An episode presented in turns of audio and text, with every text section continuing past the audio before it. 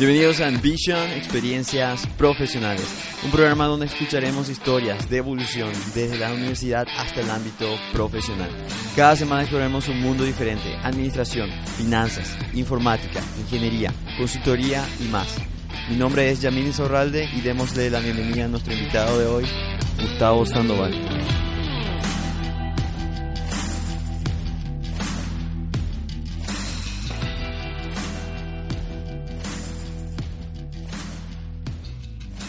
Buenas, el día de hoy vamos a estar entrevistando a Gustavo Sandoval, quien se encuentra trabajando como Project Manager en una empresa multinacional hoy en día.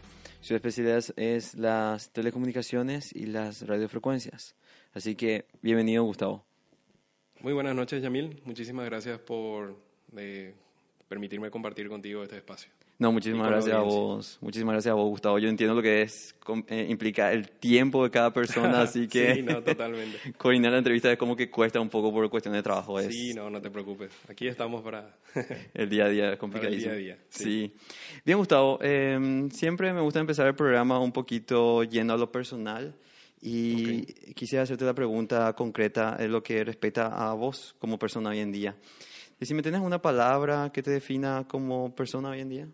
A ver, como para mencionar una palabra que me defina, diríamos que sería la perseverancia, más que todo, ¿verdad? Porque de lo que pude aprender en mi vida laboral, ¿verdad? Que ya estuve trabajando como unos casi 10 años en el área de telecomunicaciones, es, lo que uno aprende es que debe perseverar, nada más, ¿verdad? Uno nunca llega sabiendo todo, ¿verdad? Siempre hay algo nuevo que aprender, siempre va a equivocarse Así como también, por supuesto, va, va, a tener sus éxitos, ¿verdad? Pero es, la cuestión es siempre ir aprendiendo por el camino y de esa manera seguir para adelante, ¿verdad? Así mismo, así Principalmente en este mundo tan competitivo y a su vez apasionante como son las telecomunicaciones. Sigue pasando personal, ¿verdad? En todo lo personal hay que ser un poco más persistente para aprender algo nuevo. Sí, claro, ¿verdad? Porque muchas veces eso es lo que a uno le fuerza a poder aprender cosas nuevas, ¿verdad? Pero también tiene que tener esa motivación, ¿verdad? De querer hacerlo. Claro. ¿verdad? Entonces, le, tiene que gustar a uno lo que, lo que hace, no, no hay de otra. No hay de otra. sí. Bueno, a veces también toca hacer cosas que no le gustan mucho a uno, pero bueno, es parte del juego. Que hay que perseverar, tal cual así como lo digo. sí, totalmente. Y bien, eh, ¿nos podrías contar un poco sobre vos a nivel personal? ¿Quién es Gustavo? ¿Qué, qué le gusta hacer? ¿Cuáles son sus hobbies? Un poco para que te conozca la audiencia. A ver, un poco, ¿por dónde empezaríamos, verdad? sí. Y no, y soy una persona bastante tranquila, ¿verdad? Hogareña en ese aspecto, ¿verdad? No, eh, Por más que viajas mucho, no te, no te, gusta, no te gusta mucho el viaje o cómo es. No, de hecho que el viaje sí, ¿verdad? sí, eso Ayuda a despejarse un poco, ¿verdad? Eh, justamente, sabes bien, Yamil, era como tocó varias veces durante este periodo con el que estuve trabajando principalmente con la, la empresa Huawei, ¿verdad? Eh, gracias a Dios se dio la, la posibilidad de tomar algunos viajes y que también posibilita acrecentar un poco la experiencia que tiene uno, ¿verdad? No, no solamente lo que es la parte laboral, ¿verdad? Sino que en experiencia de vida, ¿verdad? Claro, uno aprende mucho de otras culturas también. Sí, también, por supuesto, y principalmente en la empresa que me toca estar, es, uno trata con mucha gente de distintas nacionalidades, culturas, ¿verdad? Entonces termina enriqueciendo la experiencia de cada uno y del grupo, ¿verdad? Claro, totalmente. Y bien, eh, ah, eh, bueno, aparte de todo eso, ¿tenés una, a ver, algún hobby, particular? Sí, más o menos. bueno, principalmente uno de los hobbies que tengo, por ejemplo, en lo que es la parte de deporte, sería jugar ping-pong. ¿En serio? Table tenis, sí. Ah, mira vos, no sabía eso. Sí. también. De hecho, que tengo una mesa así en casa, ¿verdad? Entonces, bueno, te invito cuando quieras. Ah, buenísimo. tener una competencia, ¿verdad? Claro, bastante interesante. Pero eso lo, eh, lo haces siempre en familia, con amigos también, ¿verdad? Sí, sí, sí. Totalmente. De repente así nos reunimos y tiramos unos pelotazos ahí, ¿verdad? Por la mesa, ¿verdad? Qué bueno, qué interesante. A mí también siempre, siempre, me gustó el ping-pong, entonces ah, como bastante interesante. acá nos enteramos también que te gusta, entonces claro. te invito a casa cuando quieras. Perfecto, perfecto. Y, y aparte de eso, ¿verdad? bueno, eh, no, puedo negar también ¿verdad? que otra gran parte de los hobbies que tengo ¿verdad? sería el, la, cuestión de los videojuegos, ¿verdad? Como seguro que muchos de nosotros también, ¿verdad? Sí, así eh, es bueno, soy un casi millennial, ahora creo que entramos en ese rango todavía, las personas que tenemos alrededor de 30 años. ¿Cuántos años tienes? 31. 31. efectivamente, Sí. Creo que todavía entramos Sí, en lo claro. que es la, la etapa, bueno, en la generación que tuvo esa transición, ¿verdad? Así mismo. De donde más nos tocó el, el- ¿cómo se puede decir? La, el avance de la tecnología, vamos a decirle, ¿verdad? Principalmente en el aspecto que ahora, en lo que me toca desempeñar hacer, que es las telecomunicaciones. Ujú. Sí, y bueno, con- contando justamente sobre ese hobby, ¿verdad? Que uno de los hobbies que tengo ahora, ¿verdad? Que la verdad que se dio así de una manera que yo no, no pensé tanto que iba a hacer, ¿verdad? Porque no, no, estoy, no, no estaba muy acostumbrado a los juegos online, principalmente con el teléfono también. Pero sí, en una ocasión era que se dio, ¿verdad? Que fue como una sugerencia de juegos que apareció uno eh, que justamente también tiene otro aspecto de, de los hobbies que, que también me gustan a mí, ¿verdad? Que es la aeronáutica. Sí. De la aviación y principalmente la aviación militar, ¿verdad? Es Ya como que sea- la, es la aviación lo que te llevó al juego, eh, básicamente. Yo creo que fue más eso, realmente. Yo creo Sí. que fue más eso, ¿verdad? Inclusive debí haber mencionado como primer hobby era lo que sería la parte de aeronáutica, Ujú. ¿verdad? Porque sí, la, la verdad que me apasiona bastante todo lo que respecta a la parte de, de, de la aeronáutica, más que nada la parte militar, ¿verdad? Eh, suelo coleccionar algunos modelos a escala, ¿verdad? De aviones Ah, de combate, ¿verdad? Que, que los tengo ahí como en la vitrina, ¿verdad? Que de bastante, sí entonces... vienen algunos primitos o cosas así, ¿verdad? Que quieren jugar con eso y le digo, no, prohibido. No, pero ahí, es sí. como que tenés varias, o sea, fuiste leyendo bastante sobre eso, también te gustó siempre. Sí, ¿verdad? también, bastante. De Mucho hecho, que de, de muy pequeño, ¿verdad? Eh, justamente mi- mis padres me habían, eh, me habían conseguido un simulador de vuelo, Ujú. ¿verdad? Que, que yo lo jugaba con la, con la computadora ya hace unos, no sé, 15, 18 años atrás, ¿verdad? Ujú. Y ahí fue como que fue eh, creándose esa, ese hobby hacia lo que fue la, hacia lo que es la aeronáutica, ¿verdad? Y de hecho que eso fue una de las, eh, la verdad que no sé si decir como el- la carrera que quería seguir, ¿verdad? pero sí me apasionaba bastante, ¿verdad? Pero bueno, también analizando un poco el contexto en el cual está nuestro país, ¿verdad? Respecto a la, la aviación militar, estamos un poquito atrasados a nivel regional, ¿verdad? Entonces, creo que fue una decisión sabia también no haber seguido eso. Y tomarlo como hobby nomás, ¿verdad? Sí, porque al fin y al cabo hay cosas que, por más que a uno le, le guste bastante, lamentablemente el ambiente no lo hace suficientemente... Sí, eso también de repente uno tiene que sopesar bastante, ¿verdad? Porque muchas veces también ahora llegan los mensajes que la gente dice, no, haz lo que te gusta, lo que te apasiona. Y eso se basa en emociones, ¿verdad? O sea, Sí. De repente eh, las emociones son efímeras muchas veces, ¿verdad? Entonces también hay que tener un poco la cabeza fría muchas veces en cuanto a qué eh, orientación de carrera quiere seguir. Con, con eso no digo, ¿verdad? Que el- la, la persona que quiera seguir Claro. lo que quiera. Sí, hay O que sea, ser un poco soñador y realista a la vez. A su vez. Por, Exactamente. justamente por ese punto. Justamente ¿verdad? por ese punto, ¿verdad? Es un poco sopesar la- las oportunidades, ¿verdad? Pero bueno, también los sueños están para ser cumplidos, ¿verdad? Así que a la audiencia también le digo, ¿verdad? Que si quiere seguir alguna carrera que le apasiona realmente, adelante, ¿verdad? Claro, sin problemas por eso. por supuesto, no, por supuesto. Excelente. Y bien, eh, a todo esto, Gustavo, eh, hoy en día estás en, en la- en el ámbito tecnológico, Sí. más específicamente entiendo que es en redes, ¿es así?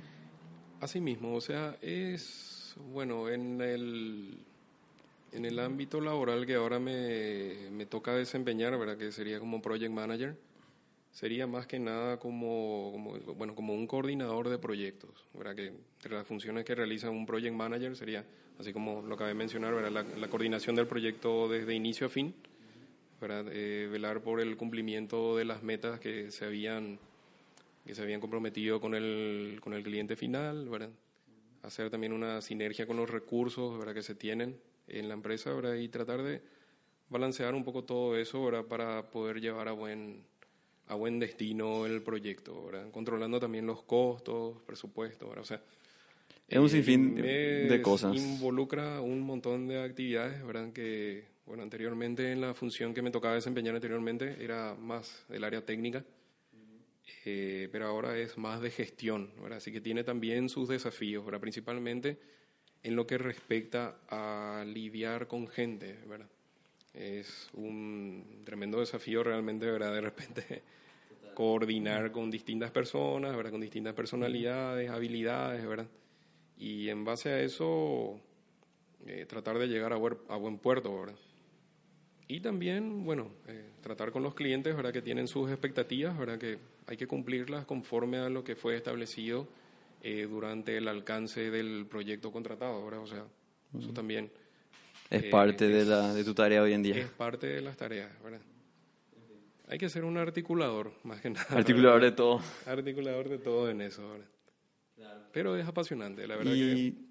Pero un poco cómo empezaste, cómo, empezó, cómo empezó tu, tu, decisión de carrera más bien, porque entiendo que estuviste en el colegio, estuviste en una carrera técnica, en el bachillerato. en el bachillerato ya, ¿verdad? De hecho que eso, por ejemplo, bueno, para la elección de la carrera de bachillerato técnico en electrónica, bueno, más, más que nada al inicio me, me basé en lo que en las sugerencias que me había dado un primo que entró un año antes que yo, ¿verdad? Ah, sí. Entonces, bueno, viendo sus cuadernos de anotaciones, las cosas que me contaba y demás, ¿verdad? Eh, me di cuenta que, no sé, que era algo que bastante, que, me gustaba bastante, ¿verdad? Comparando a las otras materias que ya dimos, bueno, desde primero hasta el noveno, ¿verdad? Entonces era bachillerato técnico en electrónica que tenía varios conceptos eh, básicos de lo que es la parte de electrónica analógica, digital, eh, varios conceptos de física también, electromagnetismo, así, ¿verdad? Entonces, fueron ¿cómo puedo decir? Es, eh, actividades y em, áreas de estudio que siempre me interesaron desde niño, ¿verdad? O sea, siempre me gustó también lo que fue la parte de, ciencias, ¿verdad? Ciencia y tecnología, bueno, siempre desde chiquito que lo llevo en la sangre, vamos a decirle, ¿verdad? Entonces, así fue como que se dio, ¿verdad? empecé el colegio técnico en el Centro de Capacitación Técnica de Luque, con el cual conocí a un montón de gente excelente, ¿verdad? Con lo que hasta ahora estamos tratando, ¿verdad? Unos grandes amigos. Y allí como que se fue formando la orientación de orientación profesional que estoy tomando actualmente, ¿verdad? Que, es mucho basado en números, como me has dicho offline, me dijiste, sí, te gusta bastante y te gustó bastante lo que con números, ¿verdad? También la parte de práctica, ¿verdad? De, de análisis de circuitos, ¿verdad? Es, Trabajo con, con circuitos electrónicos, mini componentes, programación también.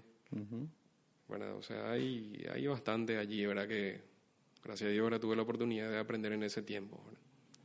Así es. ¿Eso, ¿Eso fue más o menos en qué año? Fue en el año, a ver, lo que fue el periodo 2003 a 2005. Sí, son tres años. No hace mucho. De bachillerato técnico. no hace mucho. no hace mucho.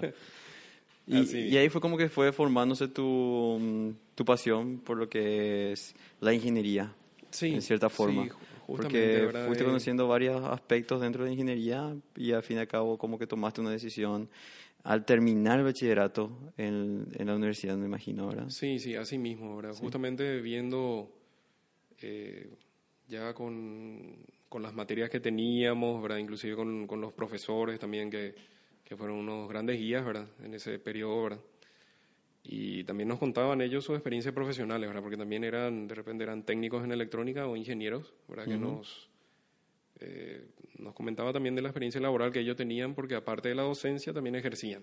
Ah, ok. Entonces, también fue allí como que uno podía ver a dónde iba a ir, eh, a qué puerto iba el, la, la, la, carrera de electrónica, ¿verdad? La orientación referente a electrónica, ¿verdad? Pero que por supuesto también tiene un montón de ramificaciones, así como te había explicado anteriormente, ¿verdad?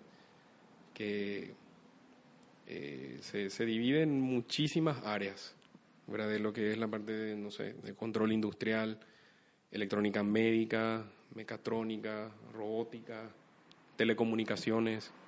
Wow, son varias. son muchísimas áreas, ¿verdad? Que cada uno otra vez tiene su especialidad en cada una de las especialidades nuevamente, ¿verdad? O sea, eso fue como un pantallazo también para vos en su momento para poder decidir una carrera. Sí, exactamente, ¿verdad? Y, exactamente. Y, en aquel entonces te habías decidido eh, eh, bajo qué carrera te Sí, sería más que nada la orientación de telecomunicaciones, ¿verdad? Que eh, había aprobado de ingresar en la Facultad Politécnica de la UNA. Sí. ¿Verdad? Y bueno, allí empecé la, la carrera de Ingeniería Electrónica y terminé en el con la orientación de teleprocesamiento de datos, como le llamamos ahora, que sería telecomunicaciones prácticamente. Entiendo. Y así fue.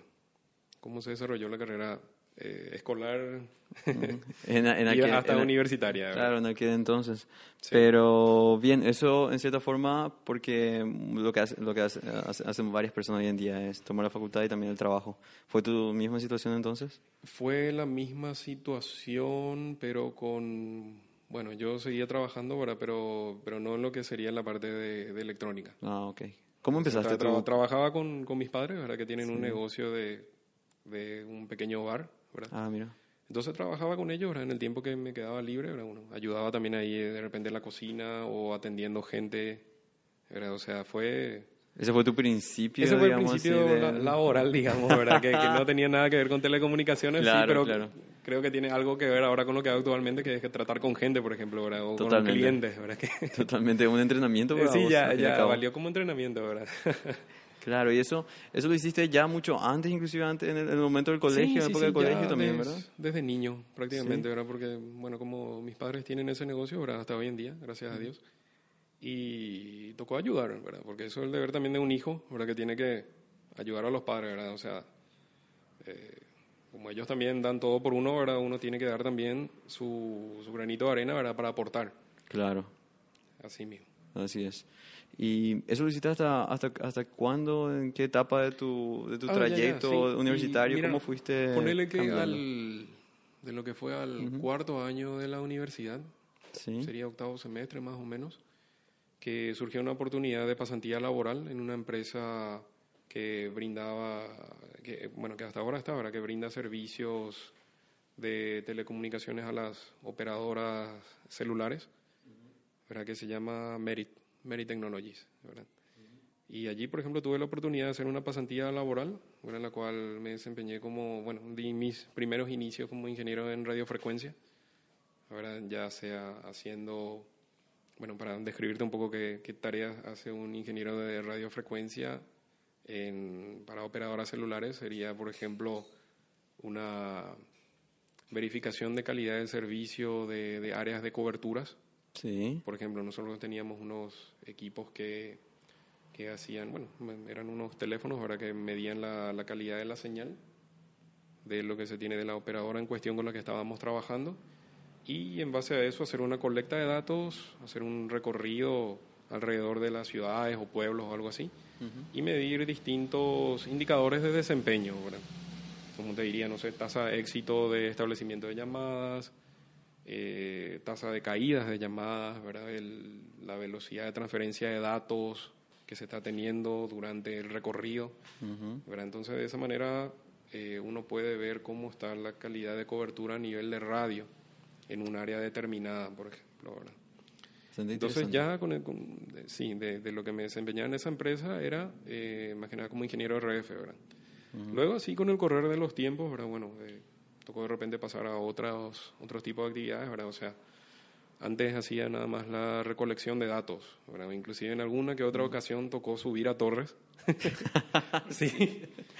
Un, cla- subir un a- clásico una de la, gran experiencia también, ¿verdad? Sí. Subir allá 30, 40 metros de altura, la verdad que admiro muchísimo a la gente que hace eso, ¿verdad? Es yo que hasta ahora que trabajamos con, con torristas y eso, ¿verdad? Yo digo, ¿verdad? Dios mío, es un trabajo que Claro, porque es un escenario de riesgo y tiene que tener varios, Sí. todos los equipos suficientes para, para escalar esa Por altura supuesto, también. ¿verdad? Pero eso, por ejemplo, mira, eh, eso se avanzó muchísimo en estos años en cuanto a, a equipos de, de protección personal y también la capacitación que se le da a la gente, ¿verdad?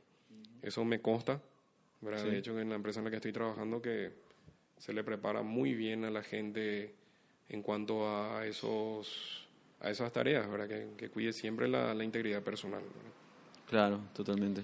Y, Y sí, y como te comentaba, ¿verdad? Bueno, fue, fui haciendo otras actividades más como ya, bueno, antes era solamente la recolección de esos datos, ¿verdad? Luego ya fue el análisis, presentación de propuestas de optimización de cobertura, de repente mover las antenas de, de las torres celulares aquí para allá para tener una, un mejor desempeño en un área determinada, ¿verdad? Y luego un poquito más adelante también coordinación de equipos, ¿verdad?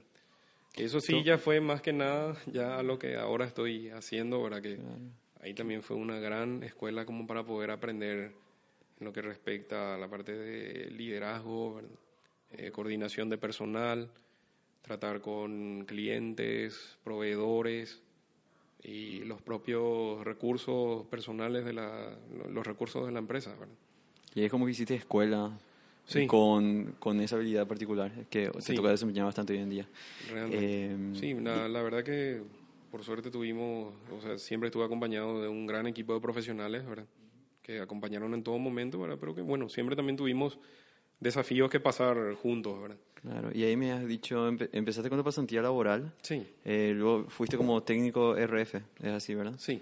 Y de allí eh, continuaste después de tu pasantía dentro de la misma empresa. Sí, Ah, dentro de la misma empresa. Se dio la oportunidad justamente de, luego terminado el periodo de pasantía, de ser contratado allí, ¿verdad? Y bueno, la verdad que como era una muy buena opción en su tiempo también y de la cual no me quejo, ¿verdad? Y continuamos así, ¿verdad? Es, fui contratado, estuve trabajando allí por unos cuatro años.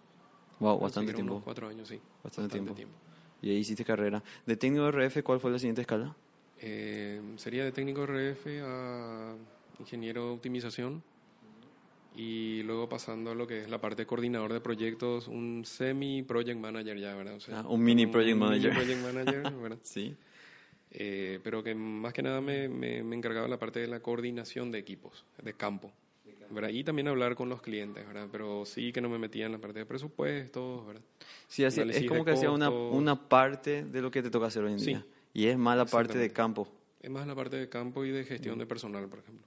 Sí, porque hoy en día es... eh, estás como project manager, pero sabes lo que es estar en, en, en, en sí, escena. no, totalmente, ¿verdad? Eso es, Sí. eh, la verdad que yo creo que como para llegar ahí, ¿verdad? Uno tiene que tener ese camino hecho, ¿verdad? Como para poder entender también cómo es la, eh, cómo es la vida en el, en, en el campo, ¿verdad?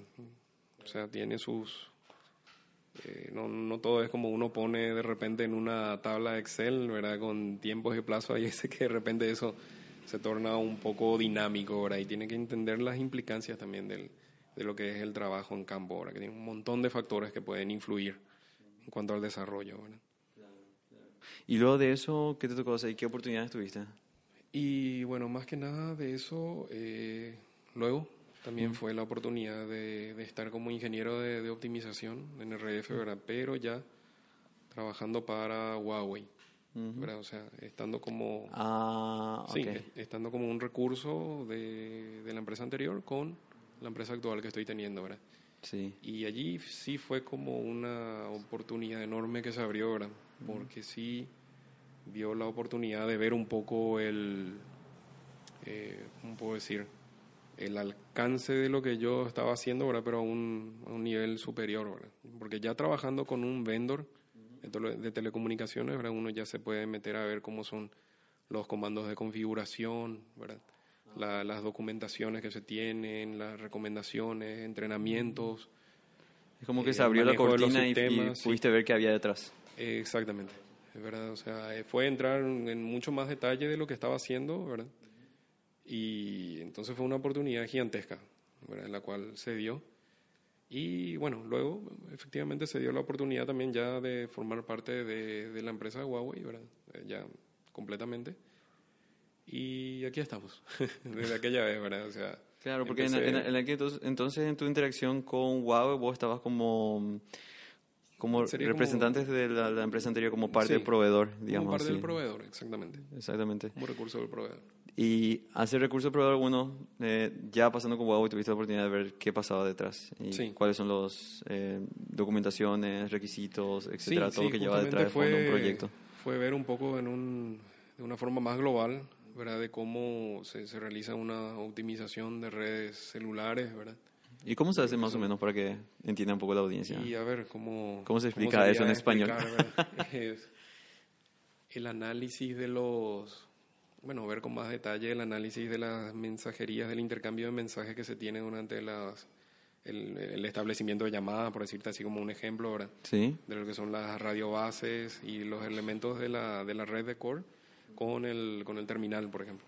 entiendo. ¿verdad? Entonces hacer ese análisis, ¿verdad? De, mira, en- entrar en más detalles con respecto a lo que son lo- los umbrales de eh, optimización de, de umbrales de cobertura, por ejemplo, no sé, eh, cuando se llega hasta un umbral de calidad de recepción, se no sé, como que se dispara un evento que hace que la celda, por ejemplo, bueno, cuando uno está en la cobertura de una celda haciendo una llamada, pase a la cobertura de otra celda, que está, puede ser que esté al lado, atrás o en la que tenga mejor calidad de señal, por ejemplo, en ese punto instantáneo, por ejemplo. Por eso justamente te mencionaba sí, anteriormente, ¿verdad? Cómo hacía durante el, mi inicio, era que era la recolección de datos en campo, ¿verdad? Sí. Pero luego ya pasaríamos a un análisis más minucioso en lo que respecta a la parte de optimización. Claro, porque esas son las cosas que el usuario no ve. Sí. Básicamente, uno hace una llamada pero no sabe que de dónde, dónde está estirando esa señal, de qué antena está tomando sí. Son, fuerza son, también, ¿verdad? La verdad que son, eh, ¿cómo te podría decir? Eh, son parámetros que el usuario no necesitaría saber, ¿verdad? Claro. El usuario nada más, de- para él debería ser transparente todo eso, ¿verdad? Pero sí cae en la responsabilidad de los ingenieros de telefonía celular, ¿verdad? En cuanto a la optimización de esa, de esa experiencia de usuario. ¿Verdad? Que puede tener un montón de, de implicancias, ¿verdad? No sé. De- Te diría desde que podría influir desde el terminal hasta el último equipo de, de la red, Claro. ¿verdad? De cómo podría tener eso. Y también la ubicación de la persona, ¿verdad? Y Y también la, la ubicación de la otra persona a la que se llama también, ¿verdad? O sea, Sí. uno pudiera estar en una zona de muy buena cobertura realizando la llamada, una transferencia de datos o lo que sea, eh, pero la otra persona en el otro punto que está en el- al otro lado del teléfono, digamos, ¿verdad? bueno, justamente no le toca estar en una zona de eh, óptima de cobertura, entonces sí ya se resiente, por ejemplo, la, la calidad de la señal. ¿verdad? Sí, una pregunta por curiosidad. Y Sí. esto, enti- entiendo que depende de mi punto de vista como mm, consumidor Sí. de, de, de servicio celular, entiendo que podría hoy en día no tener una señal de, de hoy en la noche por, por mantenimiento, por así decirlo. Sí, podría Eso desde, mi- desde mi punto, de- desde mi posición.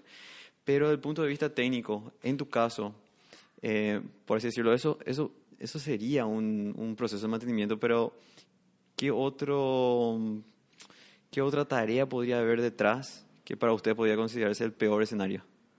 Uh, No sé si existe algo así como No, se ya- cayó todo y no podemos levantar, o no sé si existe algo por Eh, ya eso. pasó. Ya pasó. Sería entrar en muchos detalles. ¿verdad? de las operadoras con las que trabajé, ¿verdad? Creo que eso no, no estaría bueno mencionar mucho.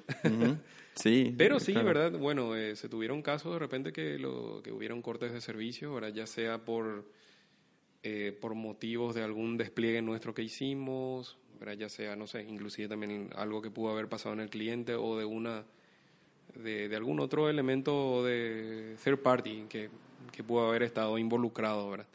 Entonces nosotros también eh, en la empresa en la que estoy ayudamos a- ayudamos a realizar el, el troubleshooting de ese problema, ¿verdad? Tratar de identificar la causa, los motivos y tomar también las medidas correctivas y preventivas también, ¿verdad? Justamente para que no se vuelva a suceder, ¿verdad? Porque hay, aspecto, hay mucho, ejemplo- la, mucho la exigencia de parte del vendor, en todo caso, ¿verdad? De las sí, telefonías. eh, de, sí, de, la- de las operadoras y del vendor en sí también, ¿verdad? Porque debe mantener una imagen de calidad que, que se debe reflejar en todo momento, ¿verdad? Claro, y el usuario no debería sentir eso. Y no debería, ¿verdad? Bueno, por supuesto eso es algo que puede pasar. Inclusive hay algunos, algún que otro hoyo de cobertura, algunas optimizaciones que son necesarias, ¿verdad? Lo cual, eso va a ocurrir siempre, Yamil, ¿verdad? Porque como puedes ver, ¿verdad? Las redes siempre crecen, ¿verdad? Hay cada vez más personas conectadas, Sí, ¿verdad? Entonces es una, es una realidad, ¿verdad? Es, es dinámico. Y es parte del factor también. Mientras más personas haya, más potencia necesitas dentro de tu, de tu red Claro, también. también, ¿verdad? Potencia o calidad de señal, ¿verdad? Recursos que se le deba brindar a ese usuario o a ese grupo de usuarios, ¿verdad? La mejor distribución, ¿verdad? Conforme a la distribución, valga la redundancia, también de, de usuarios en una zona específica, por ejemplo. Sí, O sea, es todo un trabajo de ingeniería, la verdad, muy apasionante, ¿verdad? Que, que eso, por ejemplo, cuando uno se, se, se, se pone a meterse mucho en eso, puede ver eh, todo lo que lleva detrás. claro. Dice como ¿Verdad? wow, porque eh, del usuario no lo ve, pero para ustedes son números, son Sí, programas, son, números, personas, son, son todo. líneas de líneas de comando, son mensajes que se transmiten o que se reciben, ¿verdad? de señalizaciones, ¿verdad? que uno tiene que tener la bueno, la capacidad también de analizar eso y tratar de ver conforme a los síntomas que se tienen, ¿verdad? presentar el diagnóstico, ¿verdad? y también la cura, Claro, para darle así como un como doctor, el ingeniero, como doctor. lo mismo. Sí. Así es. En base a y bien, ya hace un tiempo, ¿verdad? Porque entiendo que mucho tiempo estuviste optimización. Sí. de redes. ¿Y luego qué pasó más o menos allí? ¿Hubo un cambio en tu posición? ¿Hubieron tareas diferentes a eso? Eh, sí, bueno... Eh, o digamos así, fue un poco de todo, pero fortaleciendo lo que ya sabías, en cierta forma. Sí, realmente lo que se dio fue una, una oportunidad que se dio en la empresa en cuanto a, a, tomar unas nuevas, unas nuevas funciones, ¿verdad? de acuerdo a los, eh, los movimientos tanto de, de personal como de, de, proyectos que hay siempre, ¿verdad? Súper dinámico. Sí. Entonces se dio la oportunidad, ¿verdad?, de estar en esta nueva función que sería como de Project Manager, que lo tomé como un gran desafío, ¿verdad?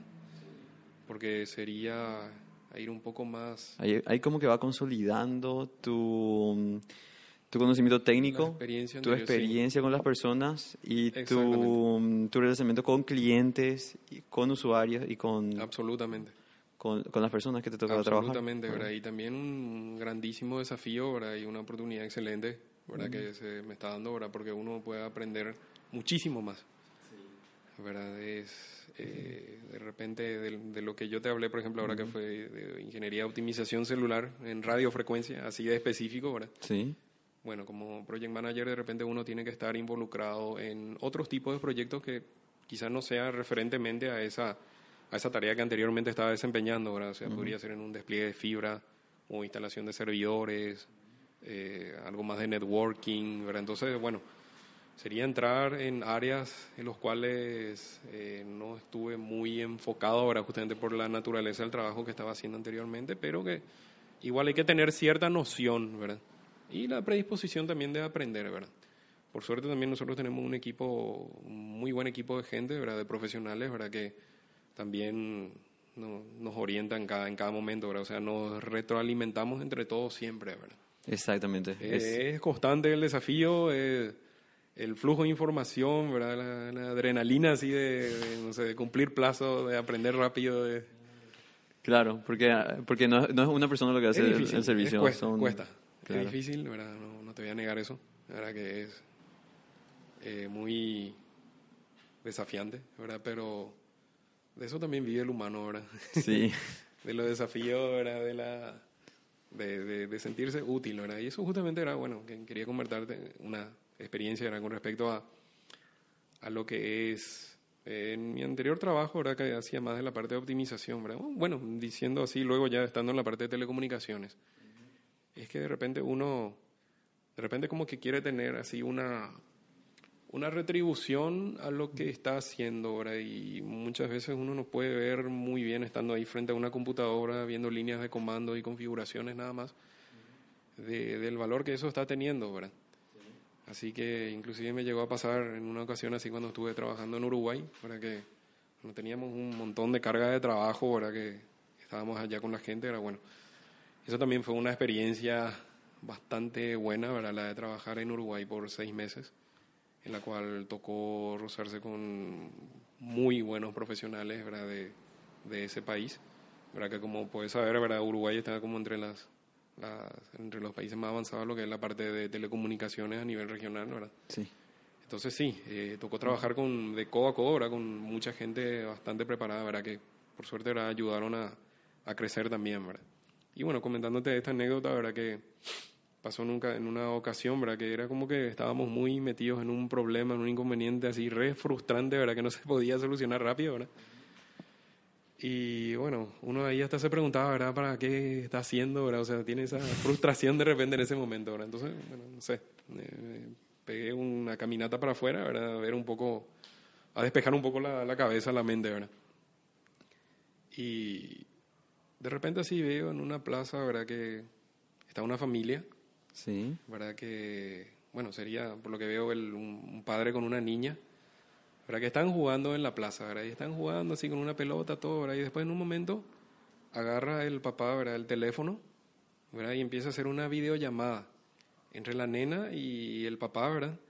Y bueno, pasando allí al lado, ¿verdad? Como me, me di cuenta, ¿verdad? Que estaban haciendo una videollamada con su mamá que estaba de viaje, por ejemplo. ¿verdad? Entonces ahí uno, no sé, a mí ahora mismo me da así como que un piría, así, ¿verdad? Sí.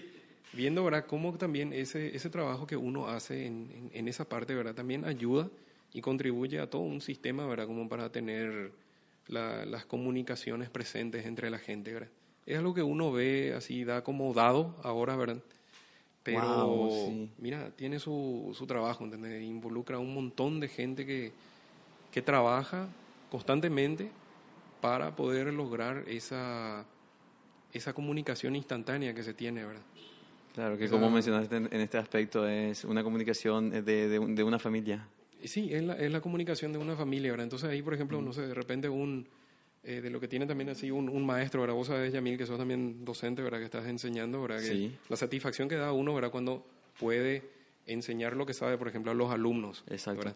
Entonces ahí uno tiene esa satisfacción de decir, ah, bueno, estoy contribuyendo a que esta persona, bueno, crezca, ¿verdad?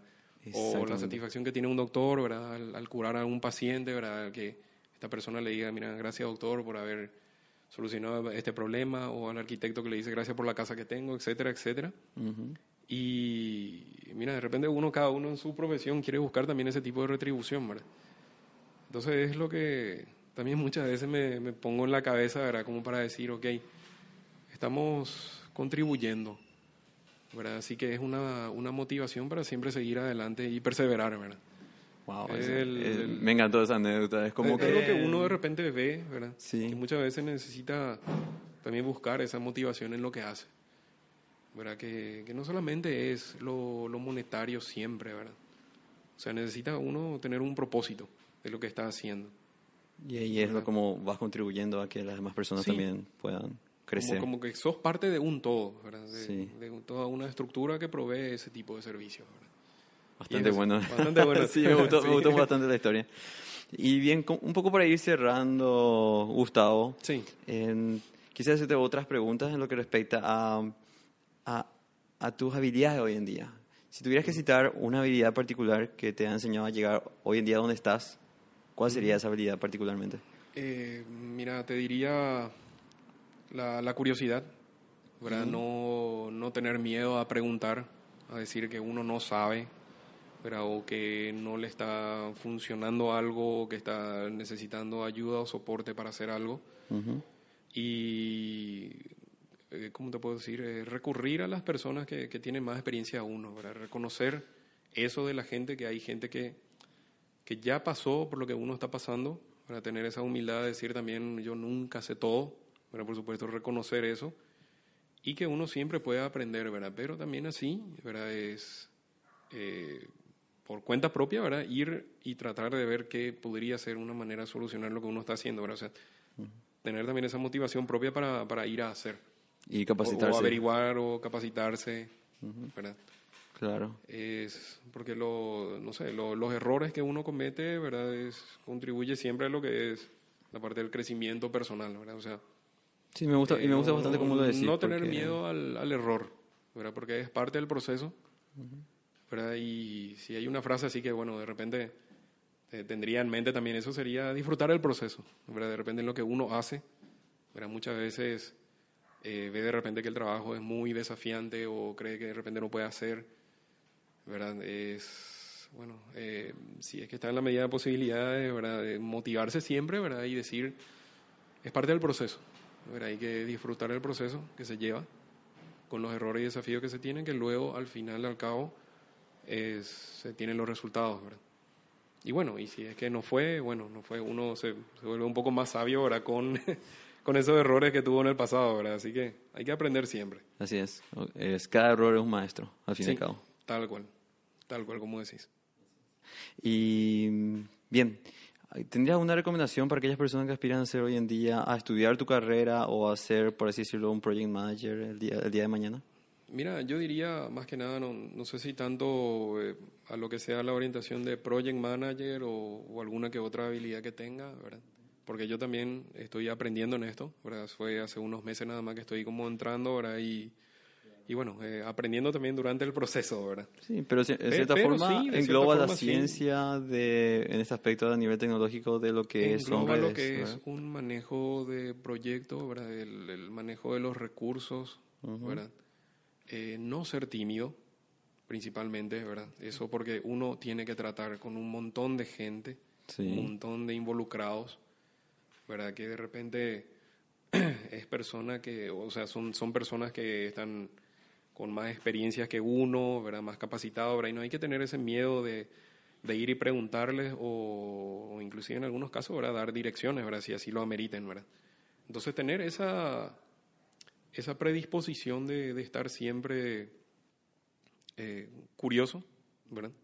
Uno tiene que estar atento a lo que se está desarrollando, meticuloso en cuanto a los procesos, para cuidar cada detalle de lo que se está haciendo, eh, dudar de cierta, de cierta manera también de las cosas que se están haciendo, de la manera en la cual se está llevando, ¿verdad? O sea, no, no quedarse nomás en lo que se diga siempre, ¿verdad? Sino que también informarse por uno, ¿verdad? Y, y, y tomar eso como, como aprendizaje, ¿verdad?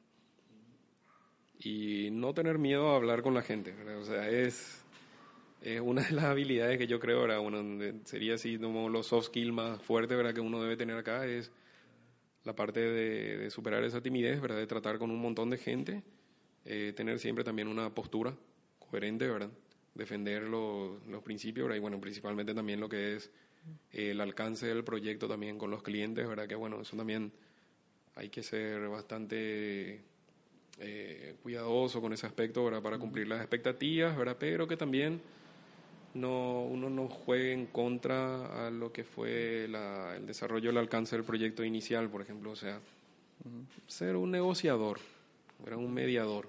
Exacto, exacto. también de ese lado. ¿verdad? Y lo que me gustó bastante, me gustaría añadir es lo que me habías comentado, eh, perdón, lo que me habías comentado offline, es no ser, eh, no tener celo a la información o lo que uno aprende. Sí, sí, ¿verdad? también, ¿verdad? A lo que uno aprende o ya aprendió, ¿verdad? Compartir esa información con la gente involucrada, ¿verdad? Con la que estaba trabajando, ¿verdad? De repente las, eh, las experiencias que uno ya tuvo, ¿verdad? O alguna que otra recomendación que se pueda tener, ¿verdad? Porque eso también le habilita a uno a formar más gente que puede, o sea, no es como si fuera que si yo te muestro lo que hago, uno ya te va a tomar el trabajo o te va a sacar el trabajo, no.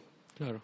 Bueno, lo, lo más probable, que quizás se dé esa situación, que él tome tu trabajo, pero bueno, vos puedas tomar alguna otra función, ¿verdad? Que, que sea diferente y que al fin y al cabo eh, sume a tu experiencia personal laboral. ¿verdad? Entonces, bueno, es una, es una oportunidad que se da, ¿verdad? Con, con, de, de esa manera, ¿verdad? Con, compartiendo la, la, la, información, ¿verdad? O sea, no, no diría tanto de compartir información, ¿verdad? Sino que más que nada la experiencia y la enseñanza que uno ya tuvo en el, durante el trayecto, ¿verdad? Y también tener, por supuesto, la humildad de recibir consejos de gente que ya estuvo o pasó en esa misma situación, ¿verdad? O sea, humildad full, ¿verdad? tener presente siempre, siempre, siempre, eso, ¿verdad? Que uno nunca sabe todo, ¿verdad? Eh, si bien sabe alguna que otra cosa, también hay que tener, ¿verdad? Uh -huh. Hay que tener también esa autoestima de que el proceso que uno hizo también le ayudó a conocer bastante, ¿verdad? No achicarse también ante los desafíos, ¿verdad? Entonces, también tener eso en cuenta, ¿verdad? Que no, no decir, ah, no, yo no puedo hacer, o, o algo que no, esto me, me, imposibilita, yo no me capacité en esto, no, no fue mi orientación, etcétera, etcétera, ¿verdad? No cerrarse. No, cerrar, no cerrarse, no cerrarse, efectivamente, ¿verdad? Perfecto. Tal cual. Y finalmente, Gustavo, eh, quisiera consultarte, ¿tendrías algún libro, música o frase que llevas contigo hoy en día? Lo, Mira, que te, sí. lo que te motiva a hacer o hacer lo que haces como profesional y a de, nivel personal. De, de, una frase principalmente, ¿verdad? Que sería como el, el, título de la canción de un grupo de heavy metal que vino hace poco, ¿verdad? De heavy metal británico que es Saxon. Era una buenísimo, de mis, buenísimo. Mis bandas favoritas, ¿verdad? Sí. Y sería uno de sus temas que tiene como título, por ejemplo, Never Surrender, uh -huh. Nunca rendirse. ¿verdad? Ni cuando uno está frente a la, eh, entre la soga ahí recibiendo golpes, ¿verdad? En el ring de boxeo, ¿verdad? Bueno, no rendirse, ¿verdad? E ir para adelante, ¿verdad? Eh, uno empezó, o sea, yo sé que más que uno, ¿verdad? Empezó bien de abajo, de cero, y sería ir para adelante siempre, ¿verdad? Nunca rendirse, ¿verdad? Si de repente se tiene algún que otro fracaso, ¿verdad? Bueno, uh -huh. asumir eso, ¿verdad? Y tomarlo como enseñanza, ¿verdad? Bastante buena música para el día a día, ¿verdad? Sí, no, totalmente energético. hay, que, hay que estar con un buen heavy metal para aguantar el, el escenario y el heavy metal de fondo siempre. Sí, no, totalmente. Está buenísimo. Así mismo. Buenísimo. Te agradezco tu tiempo, Gustavo. No, gracias la noche de hoy. Y muchísimas gracias por eh, compartir tu experiencia para la audiencia y para todos los demás para que puedan aprender algo nuevo el día de mañana. No, muchísimas gracias a vos, Yamil, principalmente por esta oportunidad que se dio, ¿verdad?